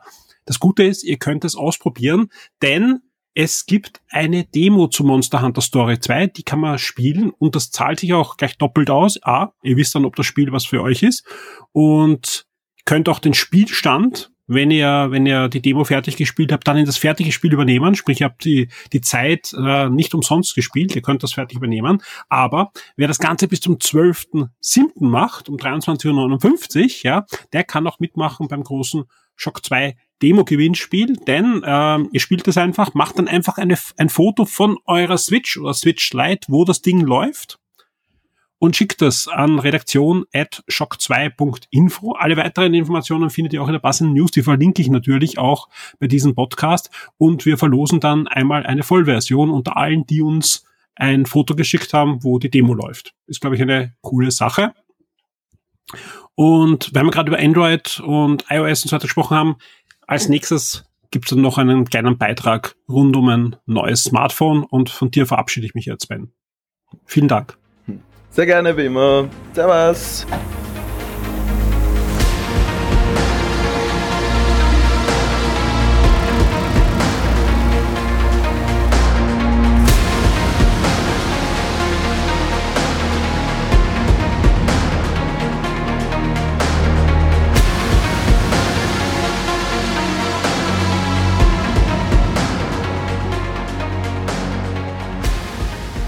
Seit Mitte Juni ist das chinesische Technologieunternehmen Vivo in Österreich mit einigen Smartphones ganz offiziell vertreten. In Deutschland war es letztes Jahr schon soweit, aber jetzt rechtzeitig zur UEFA Fußball EM ist Vivo auch in Österreich da. Warum das rechtzeitig ist? Das Vivo X60 Pro ist auch gleichzeitig das offizielle Smartphone dieser Fußball-EM. Genau dieses Teil haben wir uns auch bei Shock 2 ganz genau angesehen. Das passende Review findet ihr jetzt schon im Live and Tech Bereich und da schauen wir uns nicht nur das Smartphone selbst an, was es so drauf hat, sondern vor allem auch die Kamera, weil die hat einige Spezialitäten und natürlich auch, wie gut kann man auf dem Ding spielen, wie gut funktioniert Game Bass drauf, aber auch die nativen Spiele und vieles, vieles mehr. Kurz zusammengefasst, Vivo hat hier ein schönes Smartphone auf den Markt gebracht, wo wirklich einige Dinge auch sehr stark hervorstechen. Andere Sachen genau dort wo man sie für den Preis erwartet. Das Gerät kostet nämlich 799 Euro, ist also jetzt kein Oberklasse Flagship Phone, aber schon so im oberen Mittelfeld kann man das schön platzieren und da wird einiges geboten. So bekommt ihr ganze 256 Gigabyte Festspeicher, sprich jede Menge Platz für Fotos, für Apps und für Musik und Filme und alles, was ihr speichern wollt. Man muss aber auch dazu sagen, man kann den Speicher nicht erweitern, wobei aus eigener Erfahrung 256 Gigabyte kriegt man gar nicht so schnell voll, vor allem auch in Zeiten, wo man doch einiges auch in die Cloud auslagert und so weiter. Aber selbst wenn man das nicht tut, 256 Gigabyte, da passen schon einige Serien und Fotos und vieles, vieles mehr drauf. Angetrieben wird das Ganze durch einen 7 Nanometer Prozessor von Qualcomm, den Snapdragon 870. Das ist jetzt nicht genau das Spitzenmodell, ja, das man sich da vielleicht erwarten würde, sondern eine Stufe drunter, aber das hat auch den Vorteil, dass das Ding nicht so leicht heiß wird. Also der, das Spitzenmodell hat derzeit noch dermale Probleme und gerade bei Spielen, ja, bringt es euch gar nicht, äh, den, den Spitzenprozessor in so einem dünnen Smartphone drinnen haben und nach 10 Minuten äh, taktet er runter und die Framerate geht in die Knie. Wir haben wirklich mit diesem Smartphone da einiges ausprobiert, auch an aufwendigen 3D-Spielen und da bleibt äh, die, die Qualität und die Performance sehr, sehr lange sehr hoch und das liegt eben dran, dass da die Wärmeabfuhr deutlich besser funktioniert. Also ihr seid da gar nicht äh, so schlecht äh, dabei. Das Ganze ähm, hat dann noch, noch 12 GB RAM zur Verfügung gestellt, sprich, das sorgt dafür, dass das ganze Ding, man kann es gar nicht anders sagen, super snappy ist. Also die ganze Oberfläche äh, ist sehr smooth, ja, äh, scrollt butterweich, habt keine Mikroruckler oder ähnliches, ja. Und das liegt daran, dass man bei der Oberfläche auf ein sehr, sehr wenig modifiziertes natives Android 11 von Google setzt. Die sogenannte Fun Touch Oberfläche hat ein paar Veränderungen, aber das sind alles eigentlich sinnvolle Ergänzungen, also oft Einstellungsmöglichkeiten, die Google nicht hat oder, oder ähnliches. Äh, das nagt aber nirgends an der Performance und führt eher dazu, dass Vivo sehr schnell Updates bringen kann. Ein Problem, das ja Android noch immer hat. Wann kommt welches Update? Wie schnell kriege ich Sicherheitsupdate? Wie schnell bekomme ich vor allem die spannenden Feature-Updates? Also dann, wann kommt Android 12 auf den äh, Telefonen und so weiter. Und da möchte man wirklich schnell dabei sein und möglichst lange auch Updates liefern. Man verspricht zumindest drei Jahre Sicherheitsupdates, ja, möchte das aber auch überliefern. Da wird sich dann äh, das zeigen, wie, wie gut man dann wirklich ist, vor allem dann noch im zweiten Jahr nach Release ist immer wichtig, wann kommt dann wirklich ein Android 13 dann zum Beispiel auf dem X60 Pro. Also da wird man dann messen können, wie standfest die Versprechen von Vivo sind und wie wie nachhaltig das ganze Modell natürlich auch ist. Ja. Was erwartet euch sonst bei dem Vivo X60 Pro? Eigentlich so ziemlich alles, was ihr um den Preis auch erwarten könnt. Ihr habt einen Fingerabdrucksensor unter der Bildschirmoberfläche, der funktioniert sehr, sehr genau und sehr schnell. Also wie gesagt, äh, das ist sicher einer der schnellsten, den wir bis jetzt getestet haben. Und auch das Display kann sich sehen lassen. Ihr bekommt nämlich ein 6,56 Zoll AMOLED-Display mit bis zu 120 Hertz. Ja, das äh, ist einstellbar und, und ähm, adaptiert sich auch, sprich, wenn ihr Standbilder habt, dann geht die, die Framerate runter. Wollt ihr äh, actionreiche Spiele spielen, dann könnt ihr bis zu 120 Hertz verwenden, eine Auflösung von 1080 auf 2376 Pixel, also auch das kann sich ordentlich sehen lassen und Corning Class 6 wird verwendet, also sprich ähm, Kratzer gehen da gar nicht so leicht hinein, also sprich da müsst ihr euch echt bemühen, dass da Kratzer ins Display hineinkommen. Einfach die, ich weiß nicht, Haustürschlüsseln und das Smartphone in der gleichen Hosentasche zu haben, reicht hier nicht aus, um Kratzer am Display zu haben. Und das ist schon eine feine Sache. Genauso ist Corning Glass 6 äh, recht stabil, wenn das Smartphone auch mal runterfällt. Ja, das heißt jetzt nicht ausprobieren. Das haben auch wir nicht getestet, ganz ehrlich, weil das, das bringe ich nicht zusammen, dass ich ein Smartphone auf einem Fliesenboden oder so schweiß, absichtlich, ja, sonst bringe ich es leider schon zusammen und wieder. Aber das, das funktioniert im Großen und Ganzen. Wenn das nicht wirklich komplett blöd fällt, dann habt ihr keine Sprünge im Display und das ist halt wirklich viel wert. Die Besonderheit des X60 Pro ist aber wieder mal das Kamerasystem. Und das sagt ja so ziemlich jeder Smartphone-Hersteller von sich. Ja, man schmückt sich dann auch meistens mit einem schönen Namen. Im Fall von Vivo ist es Zeiss, ja, also der große Linsenhersteller und Optikhersteller, der weltweit ja absoluter Marktführer ist, in, auch in dem Bereich, äh, hat hier das Kamerasystem mitentwickelt. Aber nicht nur das, man hat ein sogenanntes Gimbal-System. Gimbal, das sind diese Stäbe, wo man Smartphones und Kameras hinaufgeben und die jeden Bewegung und jede Erschütterung ausgleichen oder ausgleichen sollen, aber in den meisten Fällen machen das auch, äh, diese Systeme. Und ihr könnt dann wirklich äh, ruhige Kamerafahrten filmen oder, oder auch Fotos machen, die weniger verwackelt sind da, das sind eben eigene Geräte oder eigene Stative, wo man äh, dann das Smartphone oder die, die Profikamera hinein einspannt. Vivo sagt, wir haben sowas eingebaut. Ja, das klingt absolut nach Marketing äh, sprech und ich konnte das eigentlich gar nicht glauben, wenn ich, wenn ich mir diese Videos angesehen habe, ja. Aber ich habe es ausprobiert und selbst in der Nacht, ja, bekommt ihr da Fotos hin, wo es echt schwer ist, diese zu verwackeln. Sowohl bei Videos, ja, als auch Fotos, ja. Selbst wenn ihr, ich bin, ihr könnt auf Shock 2 euch einige Fotos ansehen, da gibt's eine, da laufe ich neben einer Straßenbahn. Und ich laufe wirklich neben der Straßenbahn und es sieht so aus, als würde ich stehen und hätte ein Stativ. Also es ist wirklich so, dass das einiges ausgleicht. Da war ich ganz ehrlich ziemlich baff. Also sowas habe ich beim Smartphone in der Form noch nicht erlebt.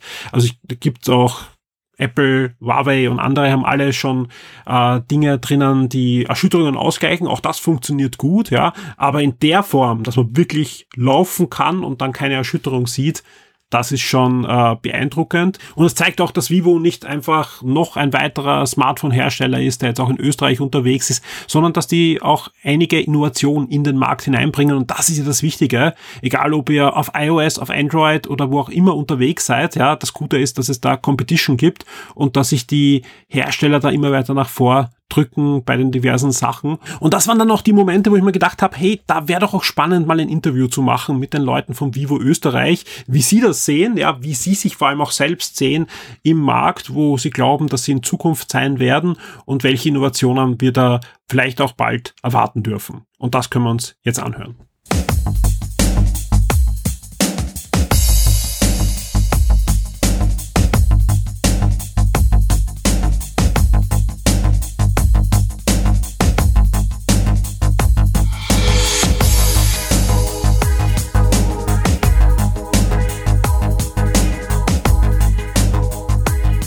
Ja, ich freue mich sehr. Ich bin heute zu Gast bei Vivo Österreich und vor mir sitzt schon Kang Zhang, der Produktmanager von Vivo Österreich. Und das ist schon was Besonderes, denn euch gibt's ja noch nicht so lange. Mhm. Vielen Dank erstmal, Michael, Michael, für diese Gelegenheit. Ja, ich freue mich sehr, bei, bei euch zu sein. Äh, ja, äh, wir sind, äh, wir haben uns jetzt ein halbes Jahr lang auf unsere Marktstart vorbereitet und konnten wirklich am 16. Juni äh, unser erstes Smartphone in Österreich verkaufen. Ja?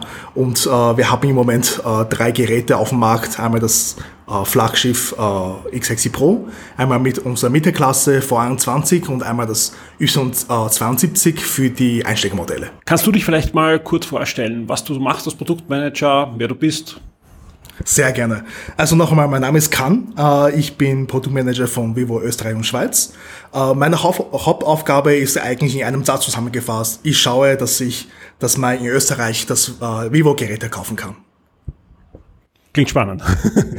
ähm, Vivo äh, wird wahrscheinlich jemand äh, in Österreich noch wenig sagen als, als Smartphone-Hersteller. Trotzdem kennt man natürlich die Marke. Zum einen ja, jeder hat irgendwie Fußball geschaut die letzten Tage und ihr seid einer der Hauptsponsoren der EM, die ja gerade läuft und es gibt kein Match ohne großen Vivo-Banner auf, auf der Seite. Zum anderen, ja, äh, kennen auch gerade unsere Hörer und Leser euch schon, weil ihr wart auch Sponsor bei Marvel, bei Civil War, wo plötzlich sowohl Iron Man als auch Captain America ein Vivo-Telefon in der Hand hielt, obwohl man es ja bei uns nicht kaufen konnte. Jetzt ist es aber soweit, rechtzeitig zur EM startet sie ja in Österreich und das mit drei Modellen, das ist schon angesprochen, ein Spitzenmodell, das X60 Pro und zwei Modellen, die dann halt abstufend ähm, für, für die, die anderen Preisklassen äh, platziert werden. Jetzt ist aber nicht so, dass ihr gerade irgendwie so angefangen habt, sondern Vivo ist ja auch richtig groß international.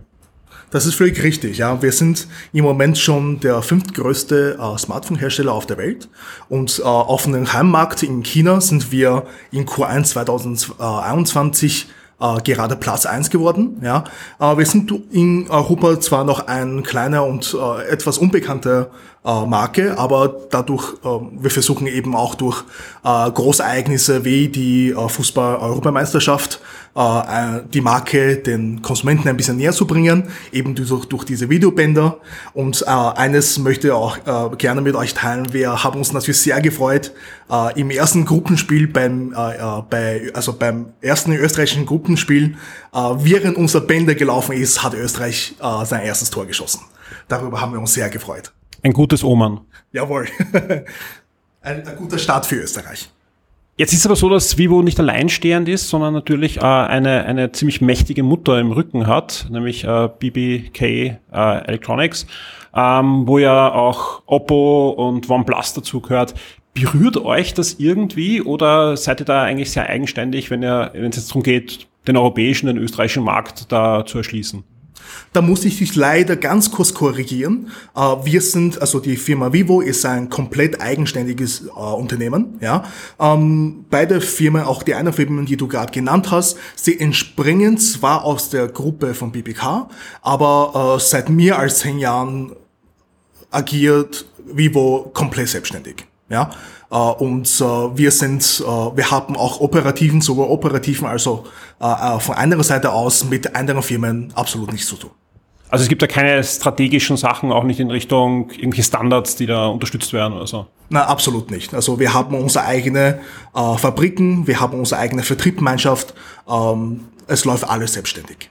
Wir konnten ja das äh, X60 Pro schon testen, ja, also wirklich ein, ein sehr ambitionierter Einstieg doch äh, in in den, den Markt. Was auffällt, ähm, ein absolutes Alleinstellungsmerkmal ist die, die Gimbal-Kamera.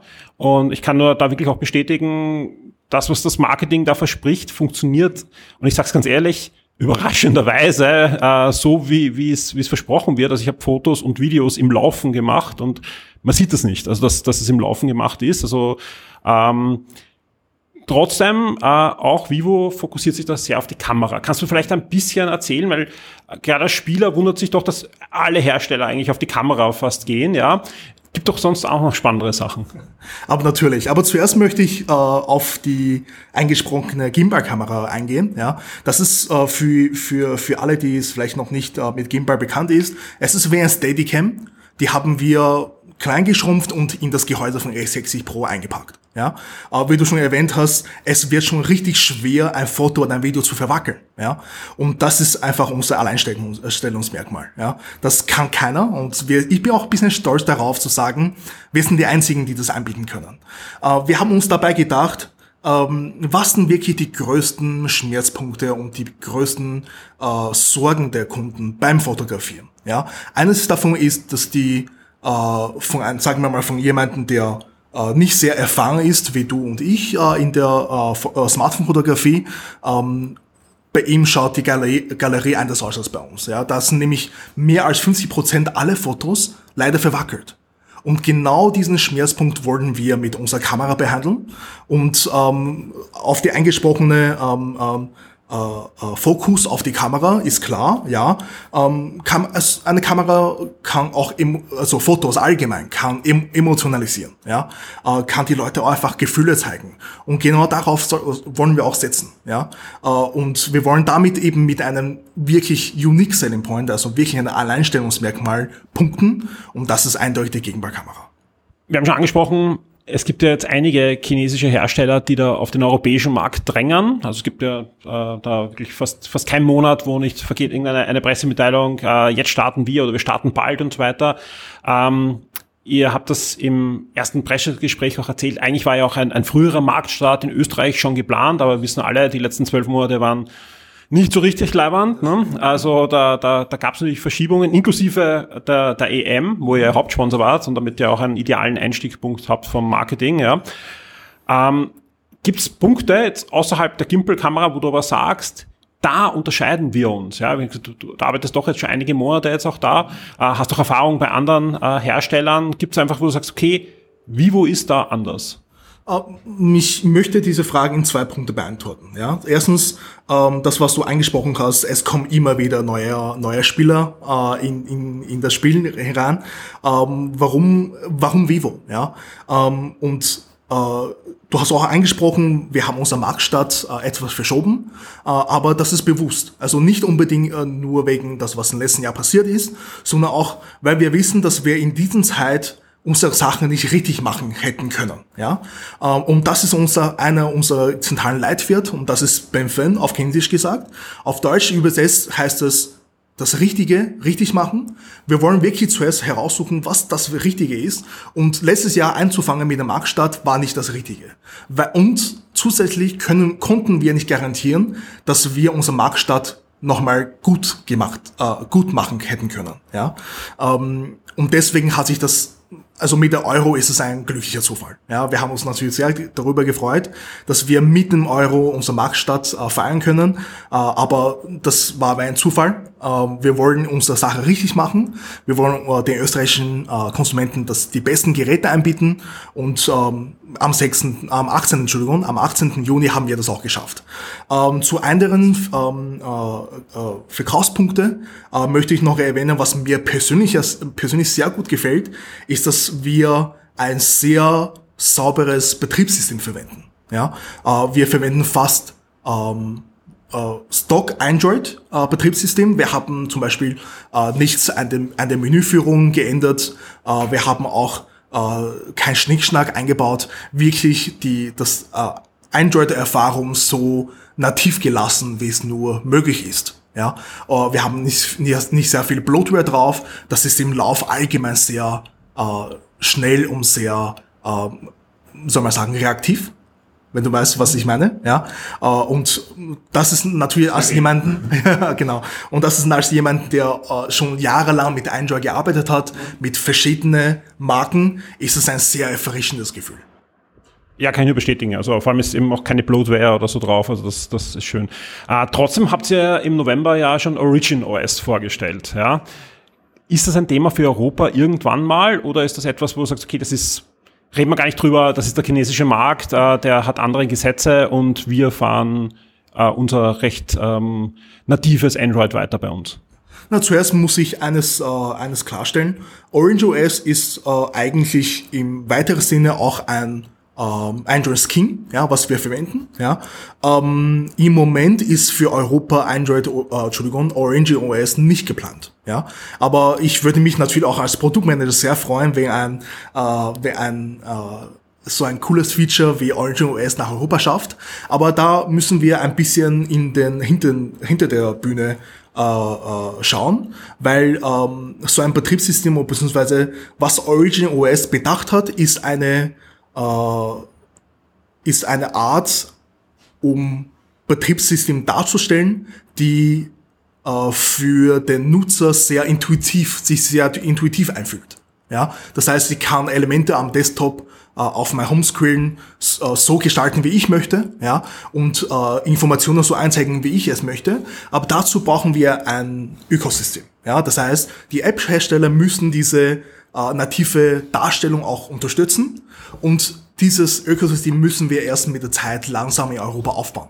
Ohne dieses äh, einfach ein unfertiges Produkt nach Österreich oder nach Europa zu bringen, ist nicht verantwortungsvoll. Ja, und das passt auch wieder nicht in unsere Firmenphilosophie, nämlich das Richtige richtig machen. Ja, es ist das Richtige, aber vielleicht nicht zum richtigen Zeitpunkt. Und wir sind auch uns nicht sicher, ob wir das richtig machen können. Deswegen gibt es im Moment äh, äh, keine Pläne zu Origin OS in Europa.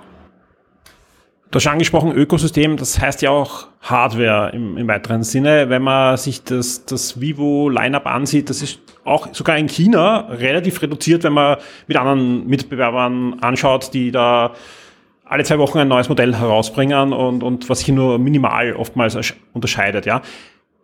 Trotzdem, wenn man über daran schaut, ja, ist auch in Europa was anderes geplant, außer Smartphones, um, um das abzudecken, was andere Hersteller auch machen? Mhm. Also zuerst äh, für den ersten Schritt haben wir nur, nur Smartphone für Österreich geplant. Ja? Wir wollen zuerst de, äh, das Zentralelement in Österreich äh, äh, etablieren, ja, nämlich mit einem Smartphone. Und in weiterer Folge haben wir auch noch ähm, Produkte wie die Audioprodukte wie, wie ähm, äh, TWS, also True Wireless äh, äh, Kopfhörer geplant. Äh, da haben wir in weiteren Schritten bestimmt auch äh, weiteres Smartphone-Zubehör und wer weiß, was noch auf uns wartet in Österreich. Ja, vielleicht haben wir noch ein, zwei kleine Überraschungen in petto, die wir eventuell nächstes Jahr einführen können. In China ist ja jetzt zum Beispiel auch gerade wieder ein neues Smartphone vorgestellt worden, X60D Pro Plus. Ja. Sind solche Sachen interessant auch für Europa? Oder sagt er jetzt, okay, wir konzentrieren uns auf die drei äh, Grundsmartphones, schauen wir mal, dass wir uns da etablieren und dann gehen wir in Spezialgebiete hinein? Na, ähm, allgemein äh, als ein Produktmanager äh, freut man sich natürlich immer über neue Produkte. Ja, äh, neue Spielzeug ist immer schön, äh, aber wir müssen auch äh, wissen, äh, was der österreichische Kunde braucht. Ja, im Moment wollen wir äh, österreichische Kunden nicht durch äh, ein zu breites Portfolio ähm, so viel anbieten, dass sie sich nicht entscheiden können. Wir haben uns ein ganz klares und kleines und feines Portfolio, äh, aber für jeden etwas dabei, für jeden Geldbesitzer etwas dabei, für jeden Bedürftigen etwas dabei. Ähm, in weiteren Schritten würden, wollen wir natürlich auch ein Ultra Premium Flagship einführen, ja. Äh, aber im Moment ist es, äh, denken wir, dass die drei äh, Modelle genau das richtige, die richtigen Modelle sind für, für Österreich. Einmal muss ich noch nachhaken, auch wenn ich die Antwort mal schon vorstellen kann, circa. Äh, vor eineinhalb Jahren wurde das äh, Vivo Next gezeigt. Das muss ich natürlich fragen als, als Videospielmagazin. Ein eigenes Smartphone für, für Videospieler. Wurde sogar in Europa ziemlich stark promotet. Äh, bei der PUBG Meisterschaft in Berlin war das das Thema sogar und war Haupt, Hauptsponsor. Natürlich weiß ich, warum man jetzt diesen E-Sport-Bereich die letzten zwölf Monate jetzt nicht so beackert hat. Klar, der hat nicht existiert. Ja. Wie sieht's da aus in Zukunft? Hat man Gaming noch als Thema am Schirm oder ist das eher so ein, ein Thema, das jetzt ein bisschen ausgefedert ist? Also das ist wirklich eine sehr gute Frage und äh, ich glaube, ich habe auch eine sehr gute Antwort darauf. Ja. Ähm, äh, das Modell, das du angesprochen hast, ist eigentlich als Konzeptphone auch gedacht. Ja. Ähm, aber was wir, äh, vielleicht weißt du es auch, wir haben auch zwei in Europa unbekannte Subbrands. Einmal die Nex, ja, was du erwähnt hast, und einmal die IQ. Und was wir, wie wir es sehen, ist, dass die IQ Subbrand, äh, also IQ-Marke, äh, für die E-Sport und für Gaming äh, spezialisiert ist. Ja, das heißt, alle IQ ähm, Smartphones wurden äh, darauf konzipiert und äh, mit den Gedanken im, im Hinterkopf ähm, entwickelt, äh, um Spieler zu, zu begeistern. Ja? Ähm, und äh, aber im Moment haben wir in Österreich noch nicht die, äh, noch, noch keinen Plan, äh, IQ-Smartphones äh, zu, äh, zu, zu, zu bringen. Äh, aber das wird in weiterer Folge ganz bestimmt auch passieren. Ähm, und zu, äh, zu äh, E-Sport, ja. Ähm, du weißt ganz bestimmt, in China ist E-Sport fast schon ein Volkssport, ja, hat bald bestimmt auch Tischtennis äh, ersetzt. Und ähm, dort haben wir einen großen Markt, ja. Dort haben wir sehr viele Spieler und sehr viele Spieler, die, die wirklich auch für E-Sport begeistern, ja. Äh, und da ist eine Brand wie IQ genau das Richtige für sie, ja. Aber wir werden alles versuchen, auch IQ, äh, die Marke IQ und äh, ihre Portfolio in Österreich anzubieten. Ja, äh, bleiben wir noch kurz beim Gaming. Eine, eine private, persönliche Frage. Ich weiß, du bist ja auch Spieler. Was läuft gerade bei dir? Was wird gespielt, wenn da Zeit ist bei so einem doch spannenden Marktstart? Ja, gut. Also in den letzten drei Monaten habe ich sehr wenig gespielt. äh, was sehr schade finde, ist, ähm, ich bin ein, ein Teamspieler. Ja, äh, ich möchte keine Solospieler spielen. Ich bin äh, eher ich brauche eher Team, äh, Teammitglieder, mit denen ich zusammenspielen kann. Und ich finde, im Team macht es einfach mehr Spaß. In letzter Zeit ist es äh, immer noch äh, seit, uh, ich kann schon gar nicht mehr zählen, ganz bestimmt zweistellig, äh, immer noch Dota 2 äh, und äh, ähm, Warzone. Ein bisschen Warzone. Ja. Eine vielleicht schmerzvolle Frage habe ich noch. Ja? Äh, ihr wart ganz stolz, ihr habt äh, angekündigt, drei Jahre Sicherheitsupdates und zwei Feature-Updates. Das ist doch wenig. Ja, also ich meine, wie gesagt, äh, ich, ich weiß, der Mitbewerb, der, der ist manchmal noch lang nicht dort, ja, oder, oder verspricht zwar jetzt mehr, aber auch jetzt seit Wochen, also das ist jetzt ein, ein Thema, das jetzt aktuell ist, ja. Äh, aber trotzdem, ein gutes Smartphone ist ja etwas, das gerade jetzt, wo, wo man sagt, die Kamera ist schon sehr, sehr gut und auch der CPU hält eigentlich länger als drei Jahre. Ja? Und auch die Verarbeitung ist ja heute dort angekommen, dass ich sage, es fällt nicht nach einem Jahr auseinander. Ja? An was liegt das, dass man sich noch nicht so weit auseinander äh, hebt und sagt, hey, wir, wir geben fünf Jahre oder mehr? Dazu kann ich dir ein bisschen Hintergrund zu einem äh, Softwareentwicklung äh, geben und auch Smartphone-Entwicklung. Ja? Ähm, du musst dir das ungefähr so vorstellen, äh, bevor jeder Patch und jeder Sicherheitspatch und jeder großen Major-Update ausgerollt werden kann, ähm, haben wir, arbeiten wir mindestens schon neun Monate davor. Ja, das heißt, wir kriegen ja diese äh, die äh, Entwicklerversion von, von Google ja, zum Android. Äh, die werden, die müssen wir auf jedes Gerät, jedes Modell mit jeder Speichervariante anpassen und äh, wirklich auf Herz und Nieren prüfen, äh, umtesten, damit es überhaupt an die äh, an die Konsumenten ausgerollt werden können. Ja? Ähm, und dann stellen wir vor, wir haben äh, nicht nur in Österreich, weltweit ganz bestimmt paar hundert äh, verschiedene Modelle.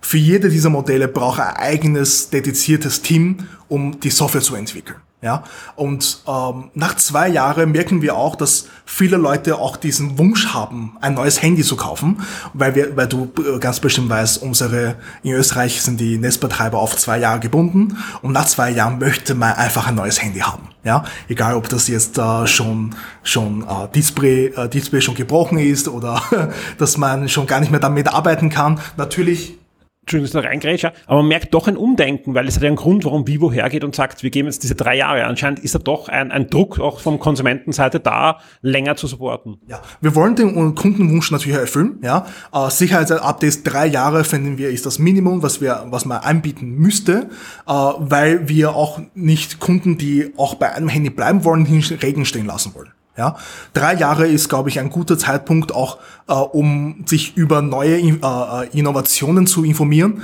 Und in drei Jahren kann ich dir schon garantieren, dieses Smartphone in drei Jahren wird ganz bestimmt ein anderes sein, als das, was wir heute anbieten können. Bin ich gespannt. Kang, vielen, vielen Dank für deine Zeit und fürs Gespräch und alles Gute für den Marktstart in Österreich. Vielen Dank für die Zeit, ja. Danke fürs Zuhören. Tschüss, Baba. Und damit sind wir am Ende des 211. Shock 2 Podcast. Natürlich findet ihr Artikel und Inhalte zu allen besprochenen Themen auch auf der Shock 2 Webseite. Da findet ihr alle Entwicklungen rund um die Nintendo Switch OLED und auch die Reviews zu Monster Hunter Stories 2 und zum Vivo X60 Pro. Natürlich auch entsprechende Diskussionen im Forum und da hätten wir gerne natürlich auch Feedback zu dieser Sendung. Wir hören uns spätestens wieder in der Nacht von Sonntag auf Montag. Da gibt's den Schock 2 Wochenstart. Und ich kann nur sagen, vielen Dank fürs Zuhören. Bis zum nächsten Mal. Wir hören uns. The Shock 2 Podcast, your program for video games, comic books, movies, and much more.